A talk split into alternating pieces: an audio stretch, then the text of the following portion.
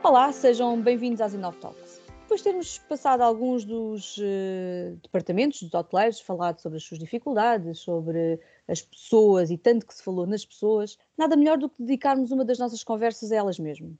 Tenho hoje comigo Vítor Túricas, um profissional muito conhecido não só do trade, mas também uh, do mundo académico, com formação em gestão de recursos humanos e um vasto currículo na área. Para além da sua jornada na Escola Superior de Hotelaria e Turismo do Estoril, gera a sua empresa de consultoria estratégica para o setor hoteleiro, acompanhando clientes nacionais e internacionais também. Vitor, muito obrigada por aceitar o convite para participar neste nosso projeto. Seja bem-vindo às nossas conversas. Muito obrigado, eu que tenho a agradecer o privilégio. Vitor, vamos então tentar falar um bocadinho daquilo que é gerir recursos humanos e, obviamente, que não podemos fugir ao tema pandemia, é o tema quente e que, na realidade, foi o que nos levou a criar este projeto. Como é que é gerir pessoas em tempo de pandemia? É complexo, mas por outro lado é capaz de ter algumas virtudes, não é? Nomeadamente na parte da hotelaria, era chegado o tempo de evoluirmos um pouco, nomeadamente em matéria de teletrabalho, algumas áreas do e-business, portanto acho que aí vai deixar marcas com valência positiva para o futuro, nomeadamente a parte do e-commerce, a parte do revenue. Portanto, todo um conjunto de funções podem ser exercidas em teletrabalho e que até março de 2020 não eram exercidas. Eram exercidas fisicamente, eh, num local, ao fim e ao cabo, ou da sede, ou da unidade hoteleira, e, e pelo menos acho que a maior parte começou a perceber que há um conjunto de funções também na hotelaria que podem ser exercidas em teletrabalho. Portanto, algo que de facto acho que aí nos marca e é um passo. Por outro lado, também o próprio conceito e produto está a ser reinventado. Não é? Portanto, as estratégias disruptivas que acabam a ter uma série de implicações também em matéria de gestão de pessoas. Gestão de pessoas sempre foi um tema muito maltratado na hotelaria, estou a falar na hotelaria nacional, eh, salários baixos, eh, molduras em matéria de horários de trabalho, não é discurso sindical, é discurso de gestão, molduras em termos de horários de trabalho eh, anacrónicas, portanto, horários partidos, produtividades, como é óbvio, extremamente baixas. Portanto, é um inferno trabalhar na hotelaria. É isso. Portanto, não é, não é. Já vamos ver que não é.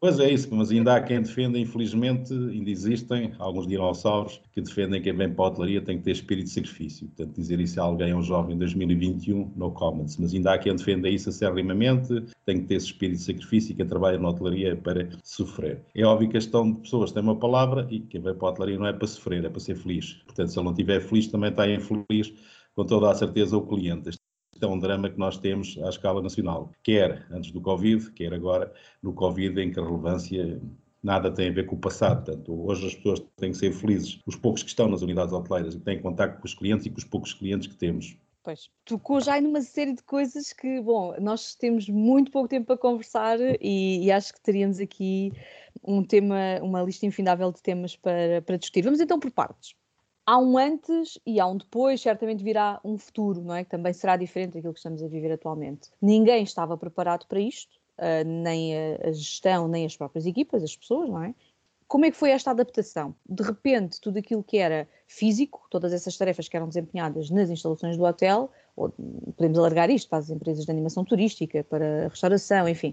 Como é que foi esta mudança? Porque na realidade, de um dia para o outro disto, vai tudo para casa as pessoas estavam preparadas, as estruturas estavam preparadas para mandar as pessoas para casa e continuar a, a trabalhar? Não, esse é um drama que existe e persiste e que se calhar vai continuar, infelizmente, não é? Porque ninguém estava preparado, o mapa mental era outro. O mapa mental era cumprir um período normal de trabalho e, preferencialmente, hum, em termos presenciais. Quando se pede, pelo menos, à tecnoestrutura para ir para casa, como você diz bem, a tecnoestrutura não reage bem. Portanto, o mapa mental deles tem uma carência relacional ainda que, para cumprir o período normal de trabalho, tem que estar fisicamente num determinado espaço que seja da sua entidade patronal. Já percebemos isso, isso já vinha do Código de Trabalho desde 2003 que nós temos a hipótese de ter teletrabalho, mas agora é que começamos a perceber isso. Há, de facto, um conjunto de atividades que também os processos têm que ser todos repensados, nomeadamente, eu recordo-me dizer aos meus alunos logo em abril, maio, que os hotéis teriam que se adaptar ao takeaway, sorriam, diziam que isso não era possível, isso não era para hotéis e alguns até chegaram a dizer que não era nem para a hotelaria nem para a restauração com as estrelas Michelin. Hoje o discurso já mudou, já mudou, já perceberam que uh, temos exemplos, não são poucos, felizmente, de hotéis no segmento luxury que têm takeaway. Mesmo no setor corporate houve alguns que aderiram, acho que um bocadinho em, em desespero mas efetivamente acabaram por fazer essa transição. E a saída para casa foi de alguma forma bem acompanhada pelas empresas. As pessoas foram para casa uh, apoiadas, informadas, descansadas relativamente ao futuro. Como é que se geriram estas emoções e, e no fundo, também depois o, o seu desempenho em teletrabalho? Ver, tudo é novo, não é? Portanto, a hotelaria nesse sentido, e falando em termos de de pessoas, os modelos que tínhamos, os poucos modelos que existiam algumas unidades hoteleiras e cadeias hoteleiras de avaliação de desempenho eram modelos arcaicos, eh, modelos, ao fim e ao cabo, relacionados com a moldura da década de 70, eh, módulos mais evoluídas da década de 80. Portanto, estamos em 2021. Como é que se faz, eh, pegando um pouco na sua questão, como é que podemos fazer este tipo de acompanhamento e como é que avaliamos resultados? Eu acho que é extremamente simples hoje, mais simples do que era no passado, não é?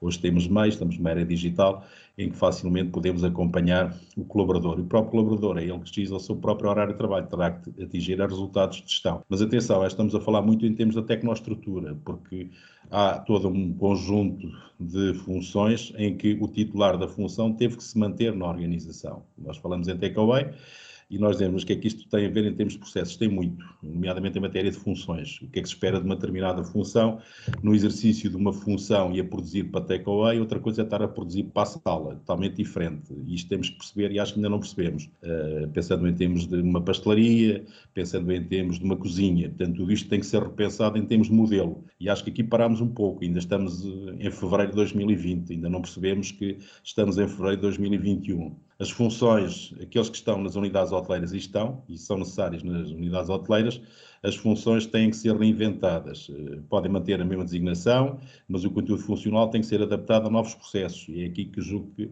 temos também um problema sério na nossa hotelaria. Em relação ao acompanhamento do teletrabalho, aqueles que estão em teletrabalho, a maior parte deles sentem-se um pouco desprotegidos, não é? Relacionamento com a empresa é bastante distante, eh, quando não deveria estar a acontecer isso, não é? Portanto, hoje temos meios que podemos fazer quase e ter uma presença em termos empresariais online. Portanto, aqui também temos que evoluir um pouco em termos de gestão de pessoas, a gestão de pessoas eh, ainda não percebeu também que tem que se preocupar, há muita gestão pessoal, há muita gestão de recursos humanos, e sempre o disse durante décadas, falta-nos muita gestão de pessoas na nossa hotelaria. Portanto, isto é um problema estrutural. É uma questão Portanto, de mindset e, e, não propriamente falta de ferramentas, sejam elas agora online ou, ou, ou de outra natureza, mas é mesmo uma questão de mentalidades. Sim, é isso mesmo, e você pôs o dedo na ferida e bem, mindset. Nós vimos nas, nas universidades uh, os alunos ainda agarrados ao papel e à caneta, uh, portanto, e não esconde, há docentes que não permitem uh, que o aluno leve para a sala de aula, estamos a falar ao nível do ensino superior e na área da hotelaria, que leve para a sala de aulas um tablet ou um computador, no comments. Portanto, dizemos que em 2021 o que eu gosto de ver na sala de aula é aquela disposição escolástica, é o aluno a tirar apontamentos para um papel, o que é que faz ao caderno e para que é que serve o caderno, no comments. Mas essa é a preocupação que ainda temos. É óbvio que isto depois passa para onde? Passa para as organizações. Alguns setores hoteleiros, o mindset ainda não mudou. Tem que mudar o chip e perceber que estão em 2021 e, e voltamos ao mesmo tema, que a partir de março tem acontecido muita coisa. Portanto, temos que nos ajustar e temos que sobreviver com aquilo que temos. É? Portanto, é isto essencialmente, mas enfim. Eu, eu recordo-me que eu sou um bocadinho old school nesse tema, efetivamente.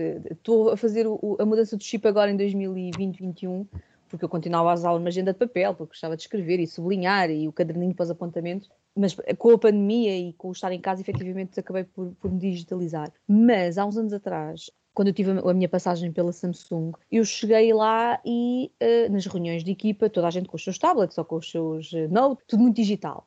E eu virei para eles e disse: vocês nem pensem que vão acompanhar uma reunião num hotel com um tablet ou com um telefone, porque o diretor do hotel vai achar que vocês estão, sei lá, nas redes sociais ou a jogar qualquer coisa, não, não lhes estão a dar atenção. E isto, efetivamente, sente-se muito uh, isso que estava a dizer. Não só os mais antigos, mas mesmo alguns diretores de uma camada mais jovem, uh, estão muito focados na operação, no papel, naqueles procedimentos que toda a vida se fez e estão-se a esquecer de passar um bocadinho para, para esta onda um bocadinho mais digital, mas agora foram forçados. E eu acho que não chegámos Sim. onde gostaríamos ainda, mas acho que demos um bom, um bom passo. Mas isto para eh, voltarmos então aqui à, ao ponto que estávamos a discutir, que é os processos, a mudança, digamos, das tarefas das pessoas e, e de, tudo aquilo que era o seu dia a dia, isto levanta uma série de desafios. Portanto, para além de estarmos aqui um bocadinho de acordo que, que o mindset ainda não está no ponto ideal, como é que estamos em termos de formação a estas pessoas? Porque tudo passou a ser mais digital, tudo passou a ser mais distante. A comunicação com os clientes é mais digital, a comunicação entre equipas é mais digital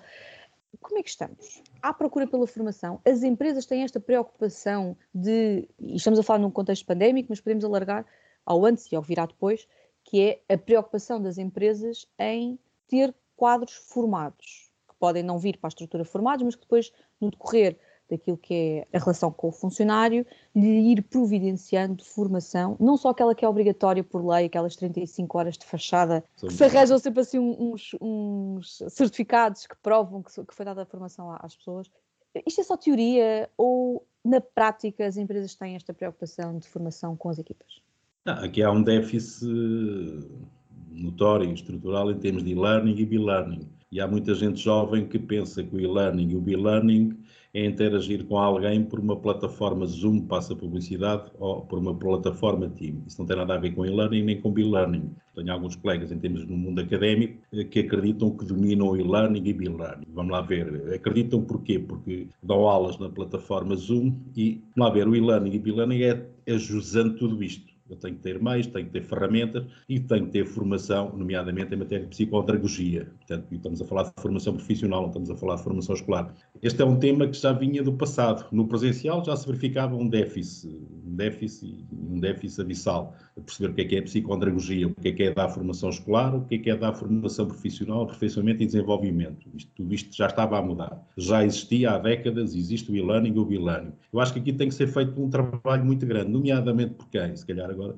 vou dizer aquilo que não devo dizer, o turismo Portugal. O turismo Portugal tem que perceber, já que estamos a falar de hotelaria, o que é e-learning, o que é que é e-learning. As próprias instituições de ensino, ao nível do ensino superior, têm que oferecer meios, têm que oferecer cursos, nomeadamente meios, aos seus docentes, têm que oferecer meios, e agora em termos de formação profissional e aperfeiçoamento e desenvolvimento, aos animadores, não gosto da palavra formador, cheiro-me a bafio, formador, formando, formador, isto ainda andamos aqui um bocadinho com esta moldura do formando, do formador. Estamos em 2021, por isso sou avessa há décadas é esta semântica do formador e do formando, cheira-me logo a bafio, modelos plásticos, portanto temos que evoluir nestes modelos. Aqui temos um drama na formação profissional, a formação é obrigatória, em palavras todos dizemos que a formação é investimento, mas na ação para a maior parte das pessoas na hotelaria, a formação é custo.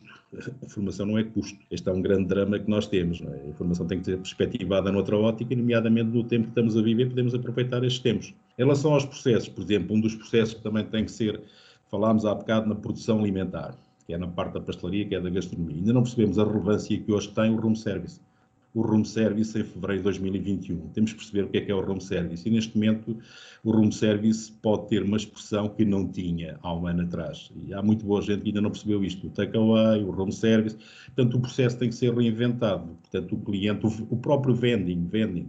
As pessoas ficam apavoradas, vending, isso é para os hotéis no segmento económico. Não, isto existe nos melhores hotéis do mundo. Ok, com certeza que a máquina de vending não é aquelas máquinas no Commons. É a mesma coisa que a máquina do café. A máquina do café é no quarto, com certeza. Tenho uma máquina de café num quarto, três estrelas, tenho uma máquina de café num quarto, quatro estrelas e cinco estrelas, mas as máquinas são diferentes. As próprias máquinas de vending também podem ser ajustadas ao, tipo, ao, ao, segmento em que estamos a falar e, portanto, não é à toa que marcas como a Nespresso têm máquinas bonitas eh, e que disponibilizam ao cliente um vasto, uma vasta seleção de, de tipos de café e é perfeitamente de gourmet nada tem a ver com a brejice de um, de um hotel de, de estrada de duas estrelas ou três estrelas, enfim.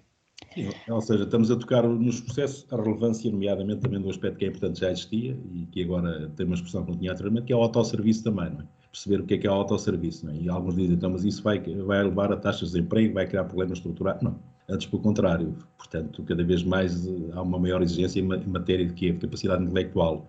E aqui temos um déficit. Um déficit não é em termos QI, é em termos QE e QA. Nomeadamente o QA o ser otimista. Hoje temos que, por excelência, ser otimistas. E procurar oportunidades onde nos surgem os desafios, não é? Neste caso é, é um bocadinho isso que se coloca. O desafio é enorme, mas existem algumas oportunidades e eu penso que passa muito pela análise dos recursos humanos e pela sua reestruturação, se calhar pela reciclagem de alguns recursos humanos, que pode ajudar efetivamente a fazer face a esta adversidade. E começar pelo top, portanto, esse é o drama. Portanto, ou seja, esse é o drama. Muitas vezes se diz que o problema, e não estou, isto não é político, o que eu vou dizer é o seguinte, muitas vezes diz que o drama da hotelaria é a estrutura acionista. Para mim nunca foi. O grande drama da hotelaria são os gestores que existem na nossa hotelaria. Ainda não perceberam que tem que se reinventar, tem que se reformular, nas suas palavras, tem que se reciclar.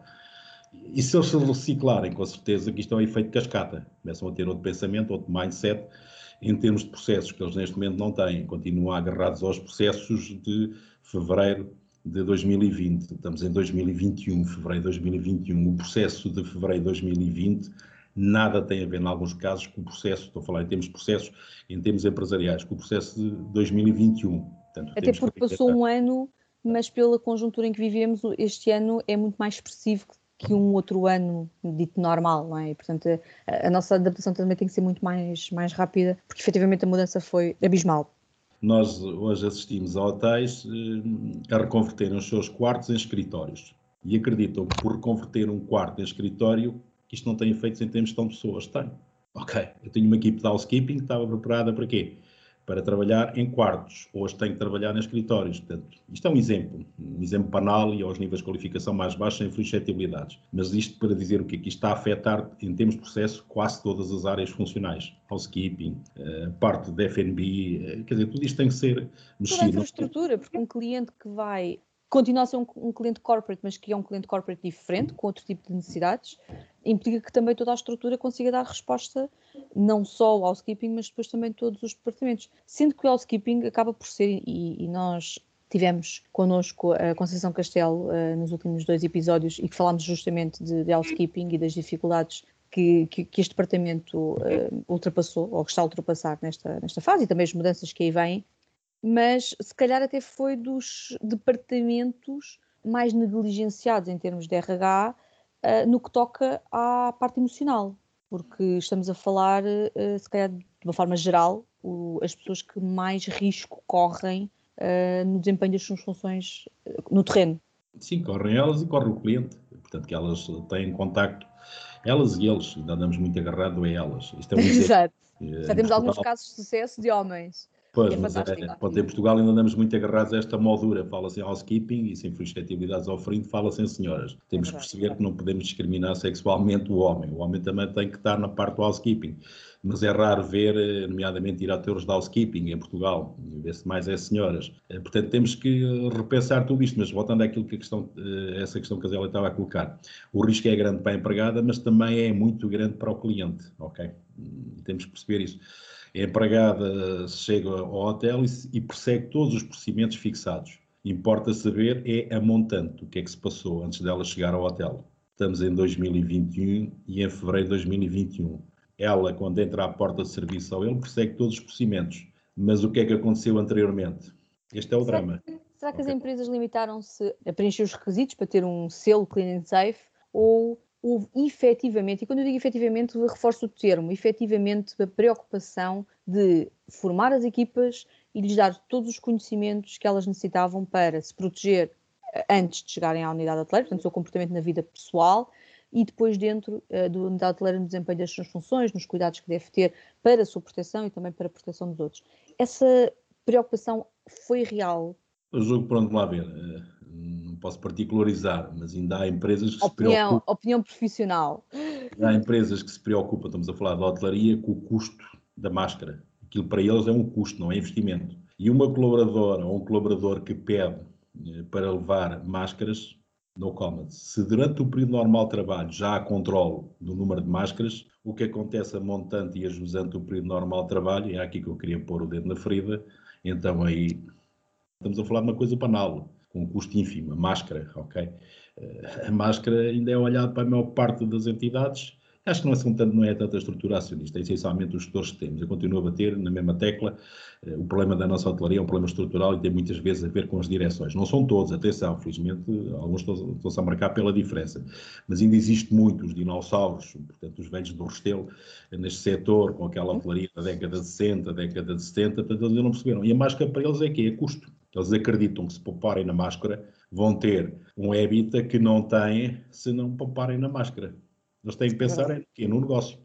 Portanto, eles têm que pensar é como é que conseguem ter clientes dentro da unidade e fora da unidade hoteleira, porque hoje há muito cliente que não entra na unidade hoteleira. E eu posso os ter, nomeadamente pensando em termos da FNB. Portanto, alguns já começaram a perceber isso. Outros continuam como os velhos do Restelo, continuam. O cliente, se quer consumir o meu FNB, tem que vir ao meu hotel, no Commons. Mas enfim, peço desculpa estar.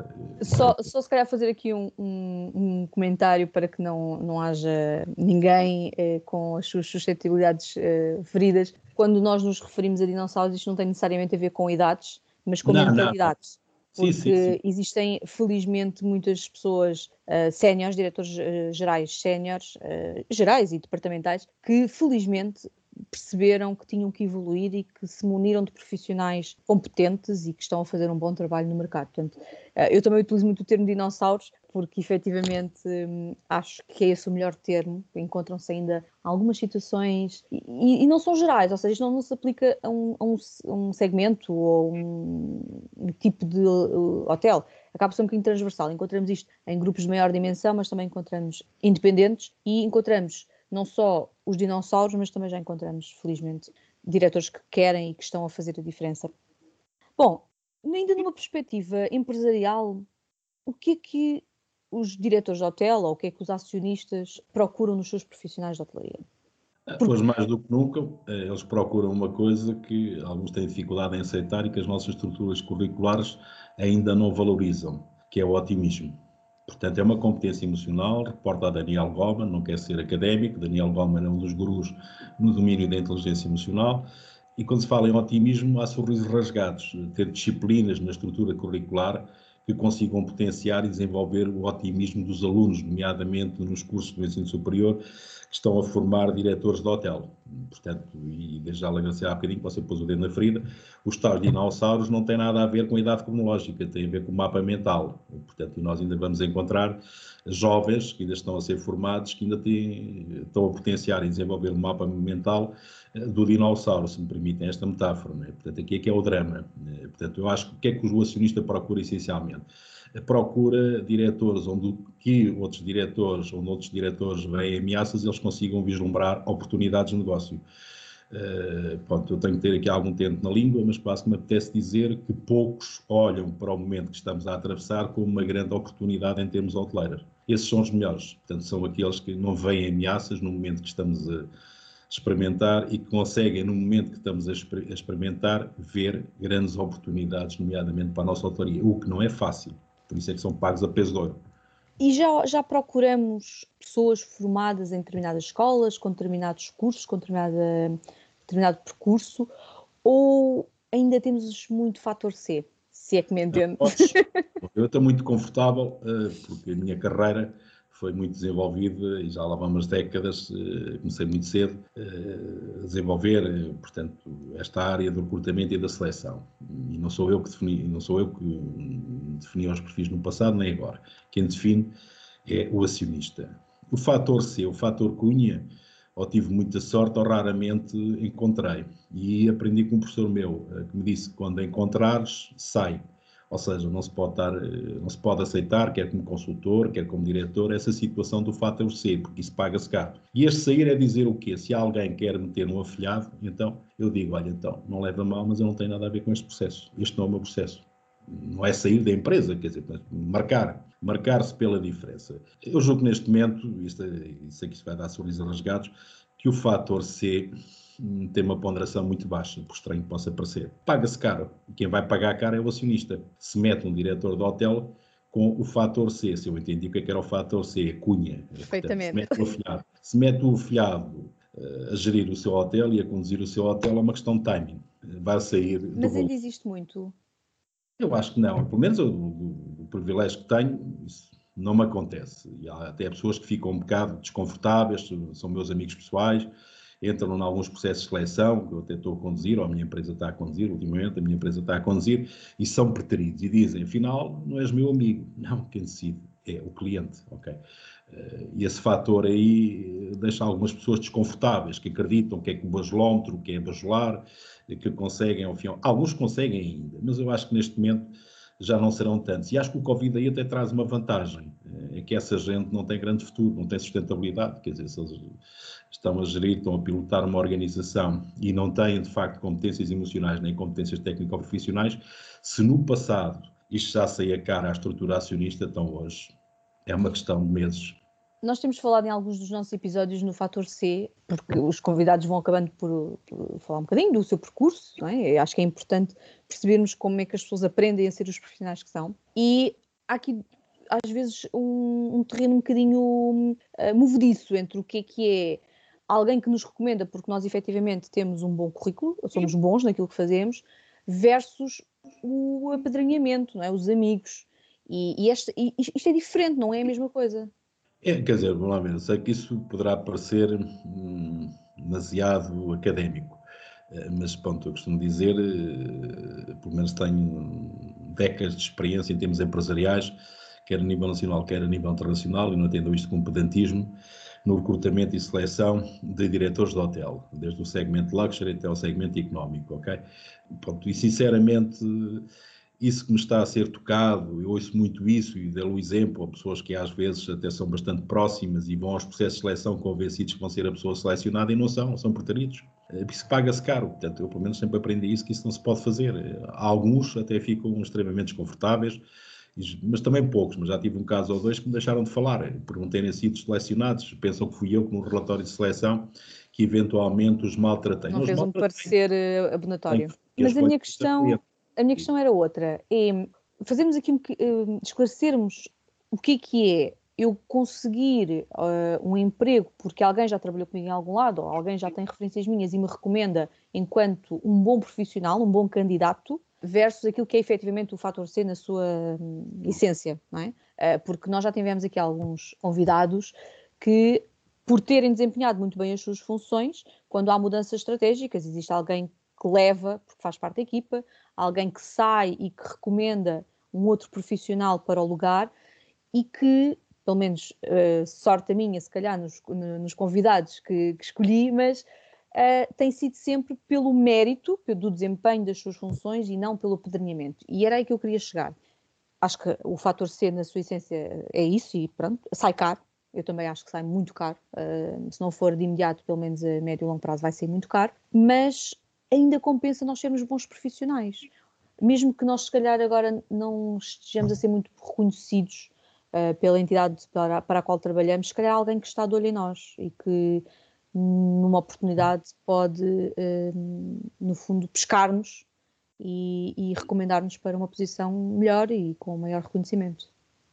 Sim, eu pouco tenho a acrescentar, é uma realidade. Eh, portanto, nós, nomeadamente no Edanting, temos que fazer esse trabalho de casa. Eh, e hoje temos uma mais-valia que não tínhamos no passado, que é a chamada pegada eletrónica. Portanto, hoje é um trabalho que qualquer um faz, até esquecendo o consultor, o meu próprio cliente, já tive recentemente situações dessas, em quando é apresentado o relatório de seleção, o cliente também já fez esse trabalho de casa, já foi às redes sociais, perceber quem eram aqueles candidatos, se lhe interessam, se não interessam, se, tem, se existe ou não existe alquimia emocional com eles, atenção também este detalhe, estamos a falar ao nível de direção, ao nível do top. Uh, portanto, eles fazem esse trabalho de casa e às vezes há detalhes que é importante, costumo dizer, que é, é importante ter linha de conta na pegada eletrónica. Uh, por um lado, aquilo que você tocou, os resultados estão, por onde passamos, mas também temos de ter cuidado, e as redes sociais têm filtros, uh, para ter interações com pessoas mais próximas e com pessoas mais distantes. E fica lá a marca. E esse trabalho hoje é feito. Há muita gente que acredita que o que eu estou aqui a dizer é académico, não é, é uma realidade. É. uma realidade. Esse trabalho tem que ser feito, porque se eu não fizer, faz o meu cliente, e o meu cliente a seguir confronta-me. Já olhaste para isto? O que é que tiveste a fazer? E isso não só em cargos de topo, porque ninguém vai querer contratar uh, um empregado de mesa ou uma, alguém de housekeeping se nas suas redes sociais, bem, agora não acontece, somos todos em confinamento, mas uh, constantemente uh, aparece com imagens de festas ontem à noite, altas horas da noite. Essa pegada eletrónica que refere tem a ver com imagem, com discurso, não é? se tem um discurso mais reivindicativo ou menos reivindicativo, mais político ou não. A que horas é que faz publicações? Que tipo de publicações? Que tipo de amigos? Uh, tudo isto já tem uma influência muito, muito significativa também aos níveis operacionais. Sim, sim, isso é uma realidade. Isso é um trabalho que se faz em segundos ou minutos. Portanto, hoje, uh, sei lá, há pessoas que não percebem. Eu tenho 62 anos, mas quer dizer, conhecemos alguém. A primeira preocupação em fração de segundos é. E as redes sociais. Falar com a pessoa, se for preciso, já estamos a, a ver que, com quem é que estamos a falar. É uma preocupação. Esquecendo mesmo o recrutamento e seleção, portanto, isso hoje é, é, quase natural, não é? Portanto, isso é a todos os níveis de qualificação, não é? É óbvio que tem mais pressão e uma maior relevância aos níveis de qualificação mais exigentes. O diretor claro. tem que ser um modelo. Diretor, entendido como diretor, eles têm que ser um modelo. Há muito boa gente que não percebe isso. Qual é o período normal de trabalho de um diretor? Para já ele tem isenção do horário de trabalho. Uh, isto quer dizer que, que é 24 horas quase. Alguns acreditam que não é assim, mas é, é o que está na lei. É. Excetuando os dias de descanso obrigatório e complementar. Mas mesmo no dia de descanso obrigatório e complementar, alguns dizem, mas eu estou fora do meu período normal de trabalho, posso fazer aquilo que quero. Isso é, não levem mal o que eu vou dizer assim, isso é recepcionista. Ok, um diretor de hotel, mesmo fora do seu período normal de trabalho, tem que ter atenção o quê? Essas marcas e esses sinais que vai deixar, quer a montante, quer ajustante das redes sociais. Portanto, ele tem que ser o um modelo. Portanto, claro. e há muito boa gente que ainda não percebeu que em 2021 isto não era como no passado. No passado, fora do período normal de trabalho, entre aspas, por vezes eram permitidos alguns excessos, hoje não são permitidos. Portanto, Até, marca... Principalmente nesta fase, a própria atividade em redes sociais durante o horário laboral é fácil do, do empregador, do diretor, do chefe de departamento, perceber se a pessoa está efetivamente a trabalhar eh, ou, ou, não. Aliás, aconteceu imensos casos de pessoas que estavam de baixa de, ou que não, por algum motivo não iam trabalhar depois de repente apareceram fotografias um, ehm, de lazer, período em que não era, não era suposto. Mas estas redes sociais então abrem-nos aqui uh, para outro tema que é as empresas recebem dezenas, centenas, milhares, dependendo da, da sua dimensão, de currículos diariamente. Como é que isto, na prática, se processa? Serve de alguma coisa eu estar a mandar currículos para uma empresa quando estou à procura de trabalho? Eu, vamos lá ver, cada um tem o seu ideário. Eu pessoalmente costumo, costumo dizer, estamos, depende dos níveis de qualificação, mas se pensarmos aos níveis, mesmo pós-júniores, aos níveis de qualificação, portanto, ao nível de quadros, há uma coisa que eles têm que ter uma grande preocupação, é o seu perfil no LinkedIn porque é aí que nós vamos. E vem-se, nomeadamente, a maior empresa, do mundo, a maior cadeia hoteleira do mundo, a Marriott. A Marriott eu posso me candidatar por via do recruitment, né? mas quando eles colocam um post, uma oferta de emprego no seu site, também está em tempo real no LinkedIn, está nas redes sociais. Portanto, uma vez, estar a mandar currículos em papel, esta é a minha opinião, estar a mandar um currículo. Há empresas que aceitam ainda, mas Acho que isso hoje não faz qualquer sentido, não é? Por outro lado, qualquer empresa que se preze, e estamos a falar de hotelaria, está obrigada a ter um site. E se está obrigada a ter um site, tem que ter o separador de carreiras. Se tem um separador de carreiras, o separador de carreiras tem filtros. Posso receber centenas de milhares de CVs, e você sabe isso melhor que eu, isto não é um trabalho que eu tenho que fazer, mas tenho que pedir apoio a alguém, que alguém tem que construir um modelo nomeadamente, ter filtros. O perfil é lá colocado, o proficiograma, e quem tem o proficiograma, que se aproxima, ao fim e ao cabo, daquele perfil em termos de competências técnicas, eh, técnico-profissionais e emocionais, passa para a fase seguinte. Quem não o tem, é, na hora, recebe uma cartinha logo, uma missiva eletrónica, a dizer que agradece e que se quer ficar online. Alguns até ficam surpreendidos. Isto é que é uma empresa, até responde na hora. É verdade. É eu recordo-me, uh, por acaso coincido com o período em que nós nos conhecemos. Portanto, terceiro ano de faculdade, que nós tínhamos um estágio curricular e que tínhamos que ser nós a arranjar o estágio. Uh, eu enviei, sei lá, na altura, estamos a falar há alguns anos, um, enviei imensos e-mails e cartas a pedir, a pedir estágio curricular e o único que me respondeu, recordo perfeitamente, foi o Hotel Fênix. Eh, pronto, a dizer que lamentava, mas não tinha, não tinha possibilidade de, de aceitar o estágio. Mas a verdade é que não há resposta Uh, e muitas das vezes nós também acabamos por não saber se estamos a fazer bem, se estamos a fazer mal, se faz sentido a forma como o estamos a fazer. E é importante que quem está, nomeadamente os júniores, mas infelizmente uh, em 2021 temos muitos profissionais de hotelaria uh, à procura de novos desafios, é importante perceber qual é a forma correta de chegarmos às empresas. Não basta mandar um currículo.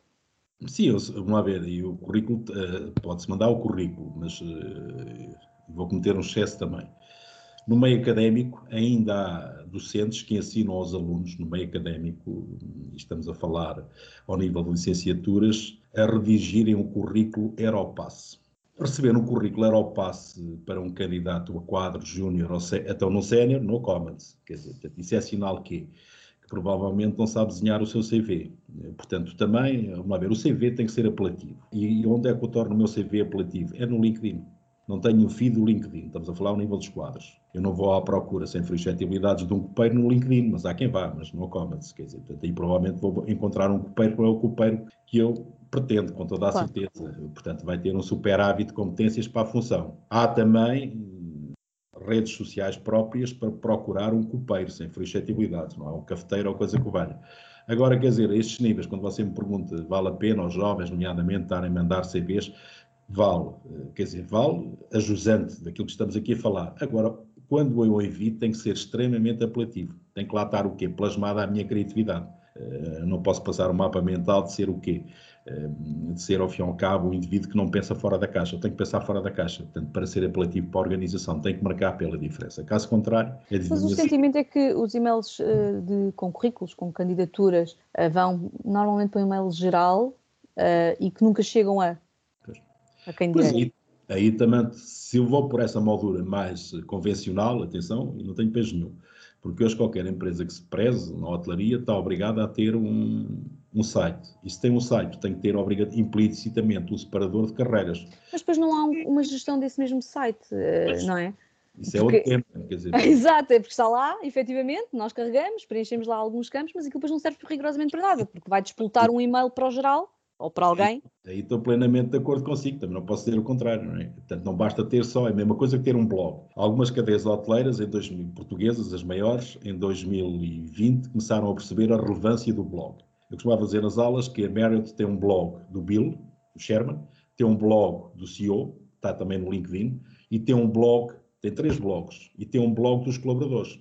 E estamos a falar da maior cadeia do mundo. E eu costumava dizer que isto era para eu dar aulas o Bill Merritt fazia um blog para eu dar aulas. O Sorensen fazia um blog para eu dar aulas. E Portanto, ou seja, a relevância de quê? E que você pode dizer, mas o que é que isto tem a ver com recrutamento e seleção? Tem muito, que é a imagem, ao fim e ao cabo, de uma organização. Uh, algumas organizações, antes do Covid, como nós sabíamos, a hotelaria estava com um grande problema, que agora já esquecemos. Era o problema de recrutamento. Queria-se alguém e ninguém queria ir para a hotelaria. Ok. Porquê? Porque era a imagem que a hotelaria tinha em relação a outros setores níveis salariais extremamente baixos, isto não é discurso sindical, é discurso de gestão, se eu quero os melhores tenho que pagar acima do mercado e não abaixo do mercado. E depois o, o cancro estrutural que ainda anda por aí, eh, que são a organização dos tempos de trabalho. Ainda, em alguns casos, com aqueles horários que nem vale a pena, eh, que existem ainda em 2021 e que remontam à década de 50, década de 60, eh, porque acreditamos que não podemos ter horários seguidos. Temos que ter horários seguidos na hotelaria como qualquer setor. E para aí, é só assim que se consegue atrair os melhores. Mas, enfim, deixando esse tema, voltando aí ao tema dos CVs e a forma de. Eu tenho que me insinuar, pronto, se calhar sendo um pouco grosseiro, se eu quero entrar numa organização, tenho que me insinuar e aquilo que você está a dizer também tenho que perceber, e para isso tenho que fazer o trabalho de casa, qual é o e-mail para onde eu devo enviar. Para mim, entendedor, a palavra basta. Tenho que fazer esse trabalho de casa. E para isso também existem o quê? Motores de busca. Tem que se fazer o quê? Networking. Portanto, se eu não fizer networking, estou perdido. Há de haver alguém que vai dar que é o que você estava a dizer, que é a pessoa que decide para aquela função. E vai dar provavelmente o quê? O e-mail dessa pessoa. E se me der o e-mail dessa pessoa, é para aí que eu envio para os outros, como estamos aqui, e envio também para essa pessoa. Agora, para essa pessoa olhar para mim, eu tenho que ter um discurso muito apelativo, muito sintético, quer dizer, não é mandar para lá um currículo com cinco ou seis páginas, aquilo não vai à balança, não é? Portanto, claro, não, é, não é pelo peso que vamos valorizar. Uh, infelizmente, uh, tenho recebido alguns contactos de pessoas com quem me vou uh, relacionando profissionalmente. Perguntar se eu te conheço, se tenho conhecimento de alguma oferta de emprego. As pessoas estão um bocadinho, enfim, algumas, não digo desesperadas, mas voltou muita gente ao mercado do trabalho. E, e é curioso perceber que hum, ainda há muito desconhecimento das tais redes sociais que a Vitor há pouco falava, específicas para cada, hum, chamemos-lhe segmento de profissionais há desconhecimento que existem essas redes, há desconhecimento de que efetivamente o networking e o aumento do networking tem potencialidades. E isto faz-me aqui alguma confusão, porque algumas pessoas são mais velhas do que eu, outras nem tanto, mas com tantos anos de mercado, parece que estivemos todos muito tapados e não vimos as coisas acontecer à nossa volta. Sim. Sim, é, é, pode haver também há aqui um aspecto que é importante dizê-lo e que a hotelaria portuguesa sempre teve esse trama também, é a mobilidade geográfica. O interior hoje, hoje estamos a falar de 2021, está a ter uma expressão que era impensável em 2020.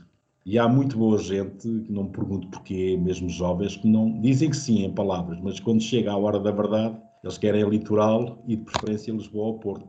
Mas, Vitor, isso é só pela.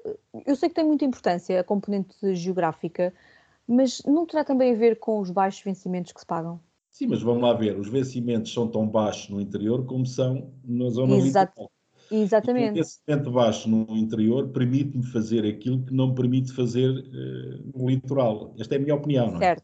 É verdade. Permite-me ter uma qualidade de vida e hoje tenho, tenho internet, tenho, portanto, eu estar no interior ou estar no, numa grande cidade, não sei, talvez um discurso de um Jurássico com 62 anos. Não é verdade. Não é verdade porque os jovens, uh, acho que durante este último ano, aderiram imenso a, ao interior e inclusive existem incentivos do Estado para isso. Mas em termos de mercado de trabalho, em palavras, cuidado, em palavras, porque ainda há muitos que têm muita dificuldade quando se oferece, quando se dá a conhecer uma oferta de emprego, quase me apetece ser nomes, mas não vou dizer, e quando ah, se fosse aqui...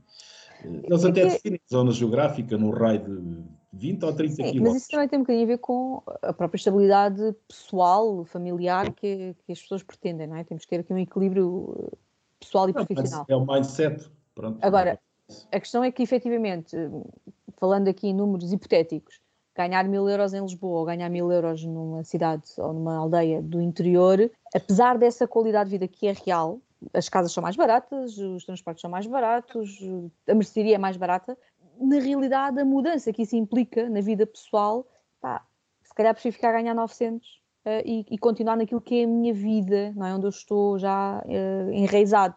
É um bocadinho, pois é, este sempre foi um drama que tem décadas, nós sabemos isso perfeitamente.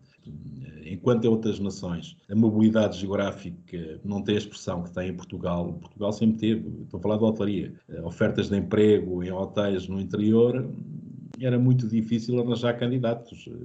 Portanto, estou a falar os mais diversos níveis de qualificação. Ou eram locais, ou então. E muitas vezes o que é que acontecia? Locais não existiam com claro, formação na área. E é uma realidade ainda hoje.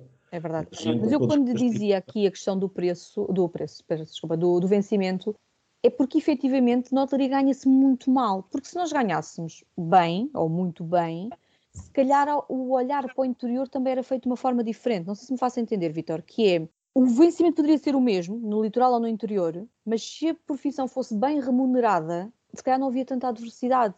Pois, não é? Os níveis salariais, eh, isto é o drama que nós temos, quer dizer, portanto, mas qualquer das maneiras, pegando um pouco nas suas palavras, mil euros em Lisboa ou no Porto não são a mesma coisa que mil euros, se calhar, em Mértola. Portanto, em Mértola tenho uma qualidade de vida com mil euros que é impensável que tenha. Certo, mas depois, Mora, mas depois se tiver raízes em Lisboa ou no Porto, uh, o que eu o consumo em deslocações, não só em tempo, mas, mas monetárias, não é?